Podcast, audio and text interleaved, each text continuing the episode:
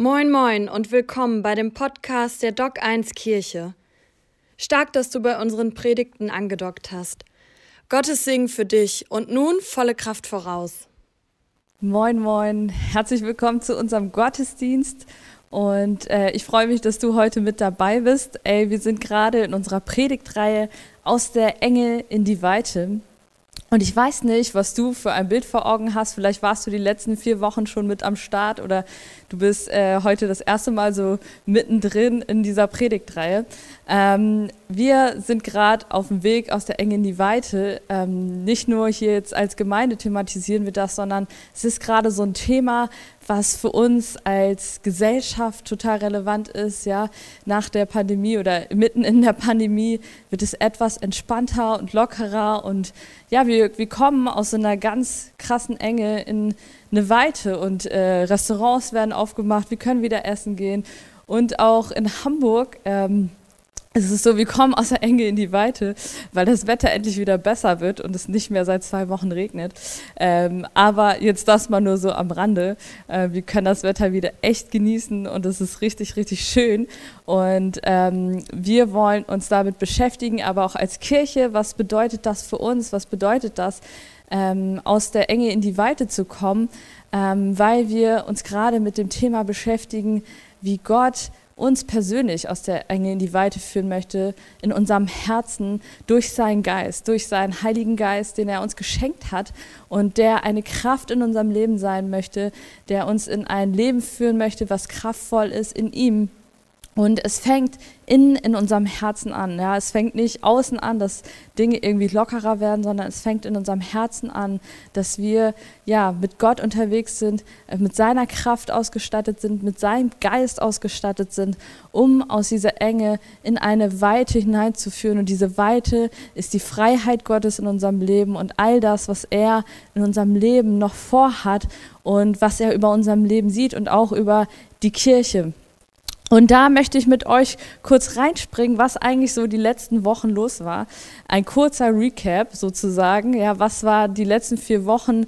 Worüber haben wir geredet? Wo sind wir gerade mittendrin? Und ähm, es geht eigentlich um die, die erste Gemeinde, mit der wir uns gerade beschäftigen. Ähm, das wird in Apostelgeschichte beschrieben, ein Buch in der Bibel wo einfach beschrieben wird, wie sich alles so entwickelt hat, nachdem Jesus äh, gekreuzigt wurde. Jesus ist am Kreuz gestorben und er hat eine Gruppe von Menschen hinterlassen, die dann erstmal echt unsicher waren, weil sie drei Jahre mit ihm unterwegs waren und er hat ähm, vom Reich Gottes geredet, er hat davon gesprochen, was Gottes Plan und Ziel eigentlich für diese Welt ist, für jeden einzelnen Menschen, dass er in Beziehung mit ihm lebt und er ihn wirklich persönlich kennt und erkennt. Und diese Jünger, diese, ja, diese Gruppe, die die Jünger genannt werden, sie wurden geformt von ihm, sie wurden ja, begleitet von ihm und durften einfach an seinem Leben teilhaben. Und später sagt er ihnen dann, kurz bevor er geht, ey, aber wenn ich gehe, wenn ich diesen Tod am Kreuz sterbe, seid ihr nicht allein. Ich lasse euch hier nicht allein zurück, sondern ich schicke euch meinen Heiligen Geist, der kommen wird und der euch erinnern wird an all die Dinge, die ich euch gesagt habe, die ich euch beigebracht habe, die ich euch gelehrt habe und aber auch, ja, er wird euch mit Kraft ausrüsten und euch helfen. Ähm, er wird euch ausstatten. Er wird eine Kraft in unser, eurem Leben sein, ähm, mit der ihr dieses Leben ähm, leben könnt und meine Botschaft weitertragen könnt. Und dadurch ist etwas Schöpferisches Neues entstanden um Pfingsten herum und ähm, sozusagen an Pfingsten selber ähm, wird, äh, werden die Jünger mit dem Heiligen Geist erfüllt und sie erleben diese Kraft Gottes in ihrem Leben und eine neue Schöpfung sozusagen, ein neues Schöpferisches entsteht. Und Gott, ja, erquickt sie und äh, macht sie wirklich startklar für das, was er eigentlich unter ihm bewegen möchte, weil es war nicht statisch, was Gott vorhatte, sondern ähm, ja, Jesus hatte verkündet und gesagt, ey, ihr werdet meine Gemeinde bauen und diese Gemeinde entstand und es war dann äh, die erste Gemeinde in Jerusalem und es kamen Menschen hinzu, ja 5000 Leute auf einmal und dann immer noch viel, viel mehr. Es wurde täglich hinzugetan, aber es war nicht so eine äh, Gemeinschaft, so eine Community, die lost war, sondern sie waren richtig eng miteinander unterwegs. und da so wird diese Gemeinschaft beschrieben. Und ich weiß nicht, ob du schon mal so eine Gemeinschaft erlebt hast mit so vielen Menschen, aber diese Gemeinde, sie war richtig eng zusammen unterwegs. Es war eine, eine Gemeinschaft, die zusammen betete, die sich zusammen auf Gott ausrichtete, aber auch zusammen einfach lebte und zusammen aß und ähm, ja, wo, wo sie tief in Liebe miteinander verbunden waren. Und in diese Gemeinschaft, ja, äh, möchte Gott etwas bewegen, durch diese Gemeinschaft möchte Gott etwas bewegen. Und ähm, vor allem die Apostel, die Jünger, die mit Jesus unterwegs waren, die ihn live und lebendig erlebt hatten, diese drei Jahre, sie waren diejenigen, die dann so den, den Weg auch bahnten für diese Kirche und sich überlegten. Und sie kümmerten sich als Kirche um, um die Witwen, um die Waisen, um äh, die Kranken. Ja, sie äh, die Kranken wurden auch geheilt durch das, was in dieser Gemeinschaft passierte, durch Jesus Christus, durch den Glauben an Jesus Christus. Und ja, sie lehrten und führten viele Menschen auch zu, zu Jesus. Und ähm, sie lehrten über ihn und tauften diese Menschen. Und diese Gemeinschaft war richtig eng untereinander. Es wurde immer enger, auch in Herausforderungen, weil man denkt sich so, wow, das war ja, hört sich ja echt perfekt an, aber es war nicht immer alles perfekt. Es kamen auch Widerstände und Rückschläge, von denen wir lesen. Zum Beispiel in Apostelgeschichte 4 wird beschrieben, wie Johannes und Petrus ähm, vor dem Tempel waren und ähm, ja, für einen an einem Gelähmten vorbeiging, der dort saß und um Almosen bat und bettelte. Und ähm, sie erlebten da ein richtig krasses Wunder, weil sie sagten, ey, Silber und Gold, das haben wir nicht für dich das können wir dir nicht geben. Ja, wir haben das einfach nicht, wir besitzen das nicht. Aber was wir dir geben können, ist Jesus. Und sie beten für ihn und er wird geheilt und eine Riesenmenge versammelt sich um sie und sie fangen an, von Jesus zu erzählen und was sie alles mit Jesus ja erlebt hat, haben und wie, wie er sie verändert und was er heute noch tun möchte. Und es kommt Widerstand aus dem Volk, weil ähm, das jüdische Volk, aus dem all das ja entstanden ist, in, mittendrin äh, war Jesus auch unterwegs. Und äh, sie hatten Jesus nicht äh, verstanden oder ja erkannt, wer Jesus eigentlich ist und ihn eigentlich verurteilt auch und ähm, haben das überhaupt nicht nachvollzogen, was da ja, passiert ist und haben gesagt, ey, das sind die leugnen Gott und das ist falsch, was die machen und haben diese beiden, Petrus und Johannes dann auch, ähm, zum jüdischen Gerichtshof gebracht und sie wurden da erstmal verhaftet und ja, äh, festgehalten sozusagen. Und dann fing die ganze Gemeinschaft, diese Riesengemeinschaft an zu beten, äh, starteten ein Gebet für die beiden und beteten, dass Gott sie dort herausholte. Und selbst in dieser Herausforderung hielt diese Gemeinde zusammen und ging damit zu Gott und das schweißte sie nochmal mehr zusammen. Aber richtig, richtig krass, äh, weil oft erleben wir das in Gemeinschaft, dass Dinge zerbrechen, aber sie wurden immer enger. Und es äh, führte sie immer näher zusammen, was wunderschön war, aber wo man dann auch etwas merkte, was wir uns heute nochmal angucken werden. Ja, diese Gemeinschaft, sie war dazu berufen, so eng zu sein, ein Stück weit. Ja, Gott wollte und Jesus wollte, dass diese Gemeinschaft eng miteinander unterwegs ist, dass sie eins sind. Er sagt in einem Bibelvers, in einem, äh, nicht in einem Bibelvers, aber er sagt selber in, ein, ähm, in einer Situation, ich möchte und betet, ich möchte, dass sie eins sind, so wie ich, der Vater und ich eins sind. Und daran werden Menschen erkennen, dass sie meine Jünger sind. Es sollte etwas Nahes, etwas Persönliches, eine tiefe Liebe zueinander da sein. Und gleichzeitig ähm, ruft Jesus diese Jünger auch zu etwas anderem auf, was er in einem äh, Auftrag an sie ähm, beschreibt und was wir später nochmal gleich nachlesen werden. Aber diese Gemeinschaft wurde so eng, ein Stück weit hatte diese Gemeinschaft vergessen oder aus den Augen verloren, was Gott eigentlich auch noch durch sie tun möchte. Nicht nur, dass er sie zu enger zusammenbringen wollte, sondern dass Menschen, sie zu den Menschen hingehen. Und das lesen wir jetzt gleich, und zwar in Apostelgeschichte 1, Vers 8 steht dieser Vers, ähm, den Jesus, dieser Auftrag, den Jesus gibt. Und dort steht, aber wenn der Heilige Geist auf euch herabkommt, werdet ihr mit seiner Kraft ausgerüstet werden, sagt Jesus zu seinen Jüngern, als er den Heiligen Geist sozusagen schon mal so ein Preview gibt, was kommen wird. Und das wird euch dazu befähigen, meine Zeugen zu sein in Jerusalem, in ganz Judäa, in Samarien und überall sonst auf der Welt, selbst in den entferntesten Gegenden der Erde. Und das war in dieser herrlichen Gemeinschaft, sage ich mal, dieser schönen Gemeinschaft, die diese, diese Kirche war, die erste Gemeinde war, ähm, nicht unbedingt mehr so sichtbar. Sie waren zwar am Anfang so, wie sind, sie, sie gingen zu den Menschen hin und, und sie erzählten ihnen davon und waren in Jerusalem, aber über Jerusalem hinaus passierte erstmal nichts.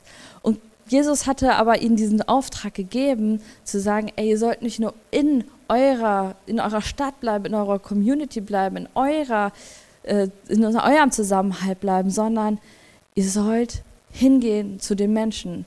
Ja, über Jerusalem hinaus steht hier, in ganz Judäa und Samarien. Ähm, und äh, überall auf der ganzen Welt.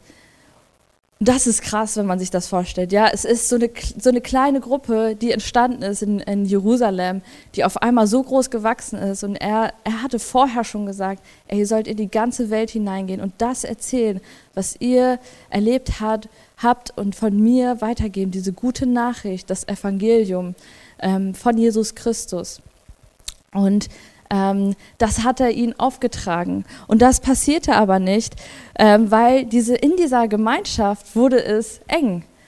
Ja, nicht nur in uns kann es eng werden, sondern auch in der Gemeinschaft kann es eng werden, dass wir anfangen, nur noch unter uns zu bleiben. Ich weiß nicht, ob du solche Gruppen kennst, aber irgendwie formierte sich diese Gemeinschaft zu einer engen Gemeinschaft, war so eng, dass da vielleicht nicht mehr so der Platz war, nach raus, rauszugehen und anderen davon zu erzählen, sondern sie blieben unter sich und dann kamen vielleicht ein paar Leute hinzu und das war auch okay, aber sie verloren das aus dem Auge, ähm, hinzugehen zu den Menschen. Und das fehlte.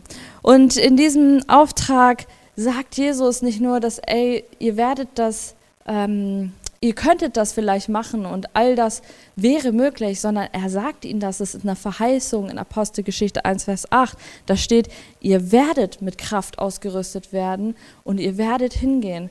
Und das, ähm, das ist etwas, was passieren wird und äh, was ich euch auftrage und mitgebe. Und es ist nicht ein hätte oder könnte, sondern ich, es wird passieren in meinem Namen. Und er möchte sie dafür ausstatten mit der Kraft des Heiligen Geistes. Selbst wenn es eng wird in unserem Herzen oder in, in dieser Gemeinschaft, möchte er hinausgehen mit dieser, mit dieser Gruppe und mit, mit diesen Menschen. Und es gab so tatsächlich immer größer werdende Widerstände. Ja, es gab ein paar andere Widerstände, die erstmal kamen und die, die diese Gemeinschaft zusammen überwund.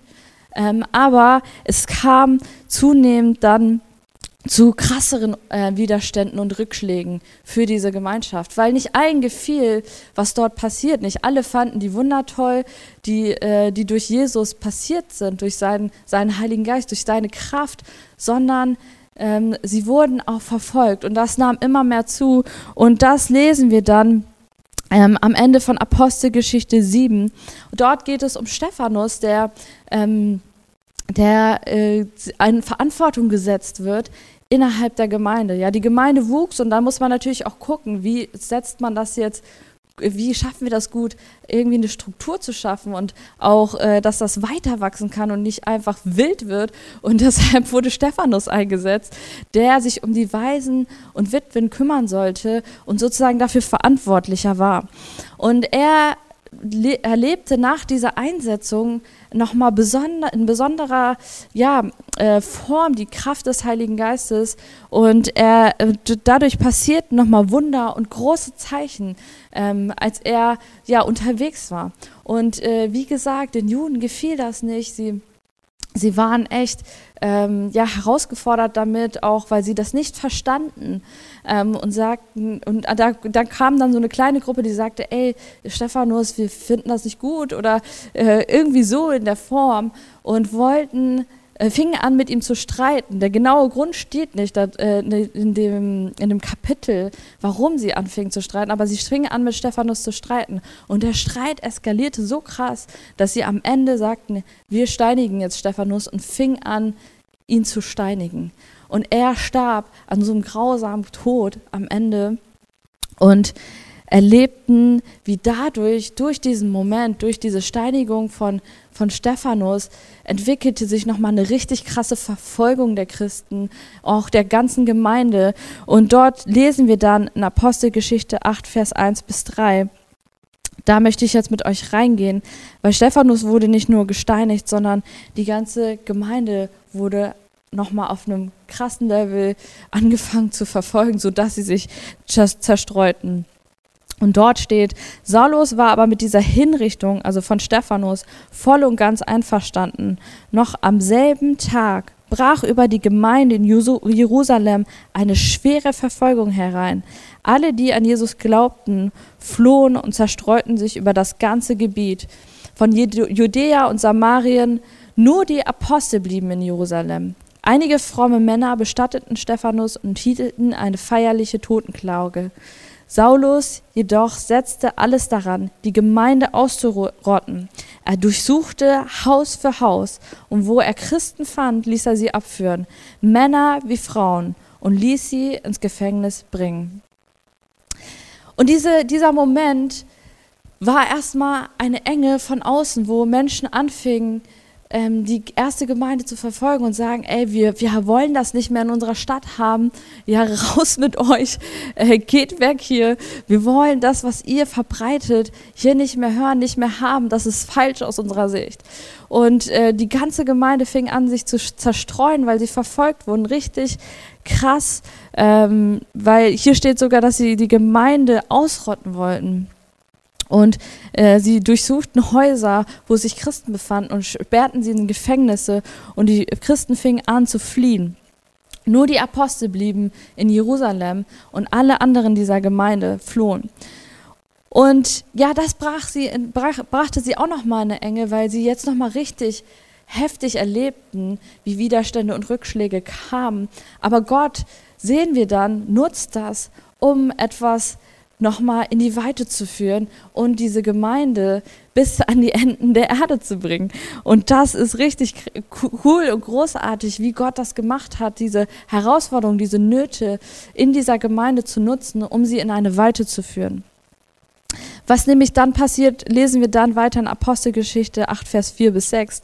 Die Christen, die aus Jerusalem geflohen waren, machten überall, wo sie hinkamen, das Evangelium bekannt unter ihnen war auch Philippus, er ging in die bedeutendste Stadt von Samarien, verkündete dort, dass Jesus der Messias ist. Scharen von Menschen hörten ihm mit ungeteilter Aufmerksamkeit zu. Sie waren beeindruckt von dem, was er sagte. Und das umso mehr, als sie die Wunder miterlebten, die durch ihn geschahen. Diese Herausforderung, dieser krasse Widerstand ähm, von außen führte zwar erstmal die Gemeinschaft, diese enge Gemeinschaft in eine Enge, dass sie sich zerstreuten, vielleicht in auch einen Schmerz, dass sie sich gegenseitig loslassen mussten und sagen mussten, hey, wir gehen jetzt einfach jeder seinen Weg, weil wir können nicht zusammenbleiben so in dieser Form.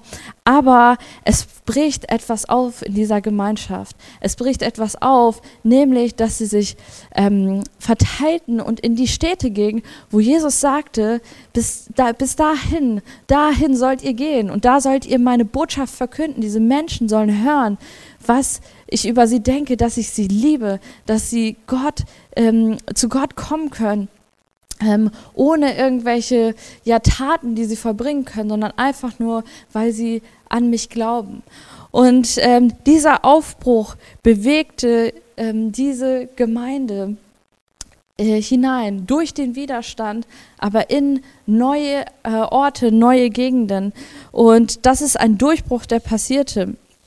Ähm, das lesen wir dann auch weiter, weil es nochmal ein richtig krasser Einschnitt ist äh, für die Kirche, ähm, der, die passi der passiert ist und wo, wo Gott einfach nochmal sie weiterführte von Jerusalem hinaus nach Samarien, Judäa äh, in, und dann in die ganze Welt hinein.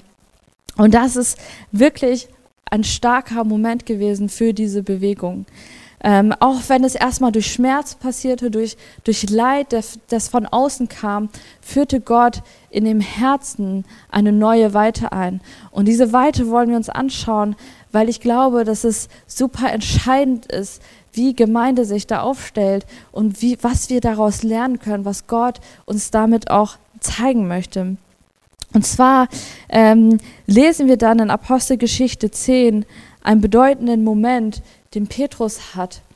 Weil das jüdische Denken, das, das muss man ähm, einfach nochmal so ein bisschen verstehen, das ist ähm, einfach so gewesen, dass Juden unter sich blieben.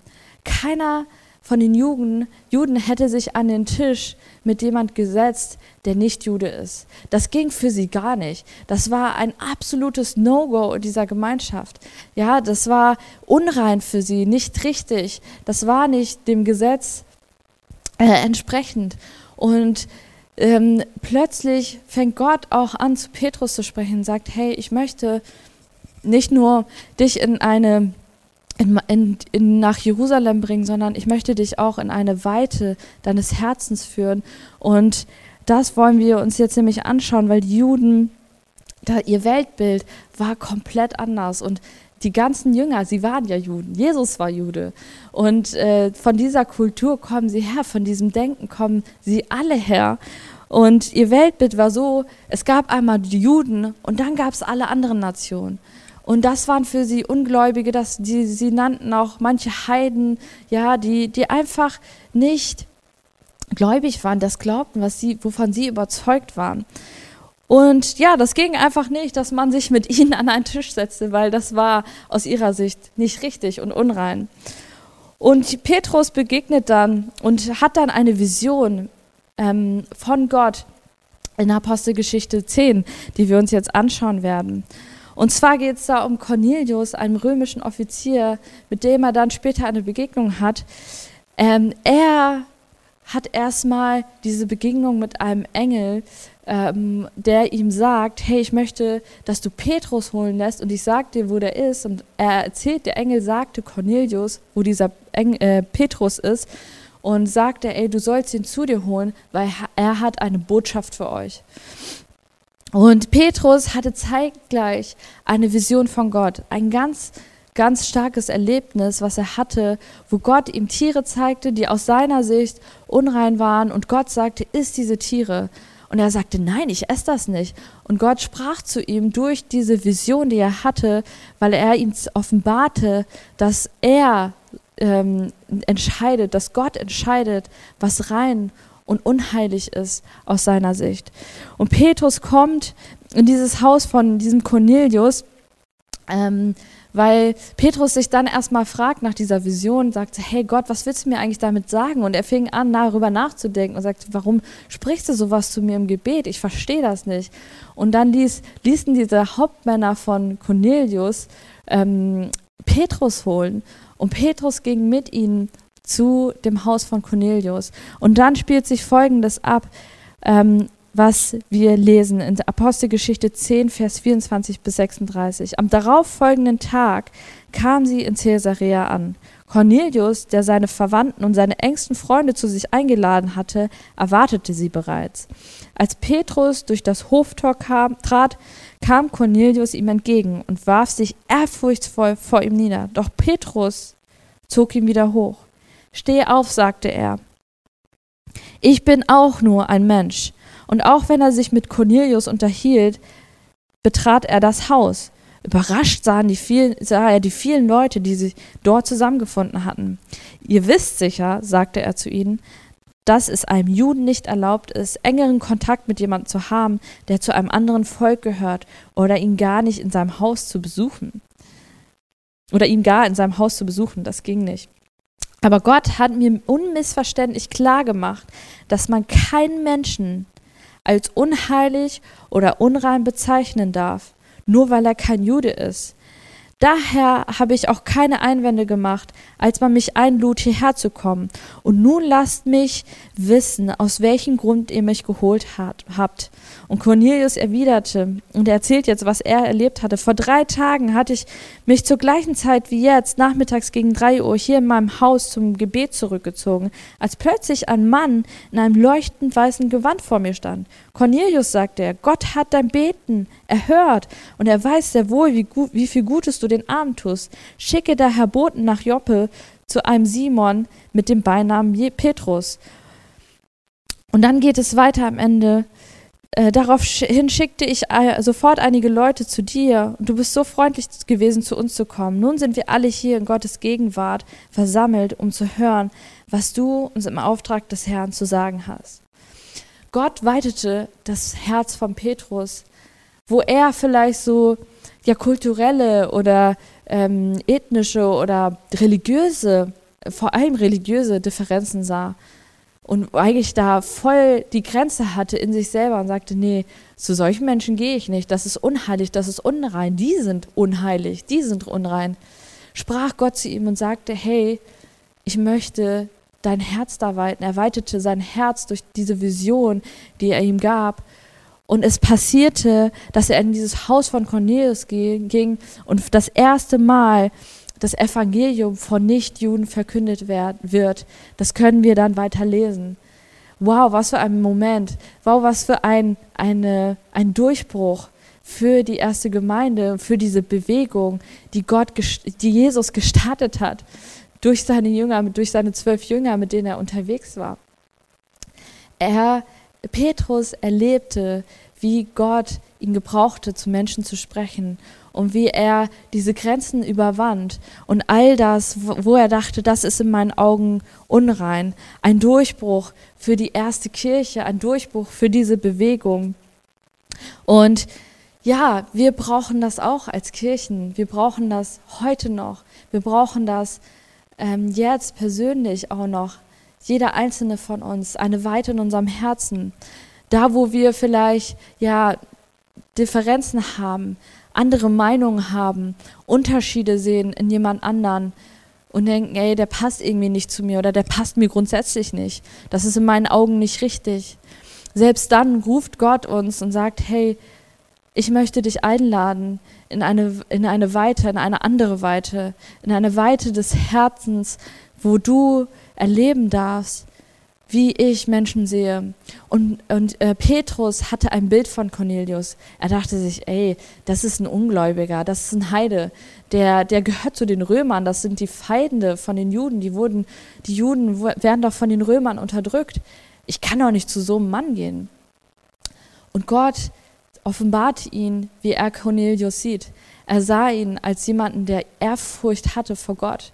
Er betete und tat den Armen äh, etwas Gutes. Er hatte ein gutes Herz und Gott sah das in ihm. Und er zeigte das Petrus und wie sehr er vielleicht Bilder hatte von ihm und aber auch von anderen Menschen, die keine Juden sind, die nicht passen, die eigentlich nicht die Realität sind, sondern ja, Gott wollte ihm ein neues neues Bild geben für diesen Mann und sein Herz weiten. Und genau das möchte Gott heute noch tun. Er möchte unsere Gemeinschaft zu einer Gemeinschaft machen, als Gemeinden hier, hier in der Doc 1 Kirche, in Hamburg, weltweit, wo wir sagen, ey, wir wollen unser Herz weiten, immer wieder. Das braucht es auch immer wieder, dass wir diesen Schritt gehen.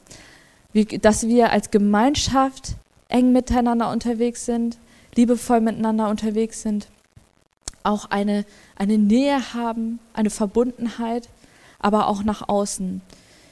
Und Gott möchte das wirken in unserem Herzen. Er möchte unser Herz in eine Weite führen, auch durch seinen Heiligen Geist, durch seine Kraft, durch das, wie er an uns wirkt. Ob da kulturelle Unterschiede sind oder ethnische Unterschiede oder ja, religiöse Unterschiede, das ist Jesus erstmal in erster Linie egal. Er möchte, dass wir seine, seine Zeugen sind und ihm auch verkünden, was er zu jedem einzelnen Menschen spricht. Und zwar, dass er dich liebt. Er liebt dich. Und das ist seine Botschaft. Er liebt jeden Einzelnen. Und er möchte, dass wir in einer Beziehung mit Gott leben können. Deshalb ist er diesen grausamen Tod am Kreuz gestorben, damit jeder, der an ihn glaubt, für immer mit Gott verbunden sein kann in Ewigkeit und er nicht verloren geht. Und diese Weite, die braucht mein Herz, die braucht dein Herz immer wieder, dass wir ja nicht uns darin verlieren, in den Unterschieden oder den Vorurteilen oder ja den Dingen, die uns vielleicht ähm, nicht passen an dem anderen, wo wir denken, ja, das passt auch, auch gar nicht in die Kirche, sondern Gott möchte die Kirche auch bunter, vielfältiger machen. All das, was diese Welt ausmacht, all diese Kulturen, all die ethnischen Unterschiede, das wird in Gott vereint und das möchte er in seiner Kirche vereinen. Und da möchten wir nicht die Türen zumachen als Doc 1 Kirche, sondern sagen, hey komm, wir, wir kommen an deinen Tisch, wenn du magst, aber du darfst auch an unseren Tisch kommen, du darfst an meinen Tisch kommen. Und Menschen an unseren Tisch einzuladen, egal wo sie herkommen, egal was sie getan haben, egal was du getan hast, auch heute vielleicht, wenn du vor dem Bildschirm sitzt und denkst, ey, eigentlich kann ich nicht zu Gott kommen. Doch, du kannst zu Gott kommen, egal was du getan hast, egal wo du herkommst, egal was deine Geschichte ist. Er möchte dich einladen und seine Hand ist ausgestreckt zu dir. Und genau so darf unser Herz geweitet werden. Egal wo du herkommst, egal was du getan hast, egal was du glaubst oder nicht glaubst. Ich strecke dir meine Hand aus und du darfst an meinen Tisch kommen oder ich komme auch gerne an deinen Tisch. Egal in welcher Form. In erster Linie sollen wir hingehen und Gottes Liebe weitergeben und Gottes Perspektive ja einnehmen, mit seinem Heiligen Geist ausgestattet unser Herz weiten. Und dafür will ich dich einfach ermutigen und einladen. Denn das ist, das ist die Gemeinschaft, diese Bewegung, die Jesus gestartet hat. Und damit möchte ich uns einfach jetzt noch segnen, dass das, wo wir vielleicht ja Grenzen haben, Hindernisse haben, Menschen einzuladen, zu Menschen hinzugehen, ähm, mit ihnen an einem Tisch zu setzen, dass Gott diese Grenzen wirklich fallen lässt, unser Herz weitet durch seinen Heiligen Geist. Vater im Himmel, ich danke dir. Du bist ein Gott, der liebt. Und Jesus, du hast diese Bewegung gestartet. Das ist dein Herz, das ist, das ist deine Liebe, die uns bewegt. Und wir wollen bewegt bleiben, in unserem Herzen bewegt durch das, was du siehst. Und ich möchte jeden Einzelnen einfach, ja, wirklich mit dieser Weite im Herzen segnen, dass du unser, jedes einzelne Herz weitest. Weite du unser Herz, dass wir das sehen können, was du siehst, Gott, weil du möchtest uns eine andere Perspektive geben. Du möchtest uns zu einer Gemeinschaft machen, wo wir uns mit jedem an den Tisch setzen können und, und die Grenzen überwinden, die da sind, damit die Botschaft von dir bis an die Enden der Erde reicht. Und danke, dass du uns die Kraft schenkst, dass dein Heiliger Geist da ist und dass wir darauf vertrauen dürfen. In deinem Namen, Jesus. Amen. Wir hoffen, dass dir die Predigt gefallen hat. Für mehr Infos schau einfach auf unserer Website doc1kirche.de vorbei und folge uns auf Instagram. Wir wünschen dir noch eine geniale Woche.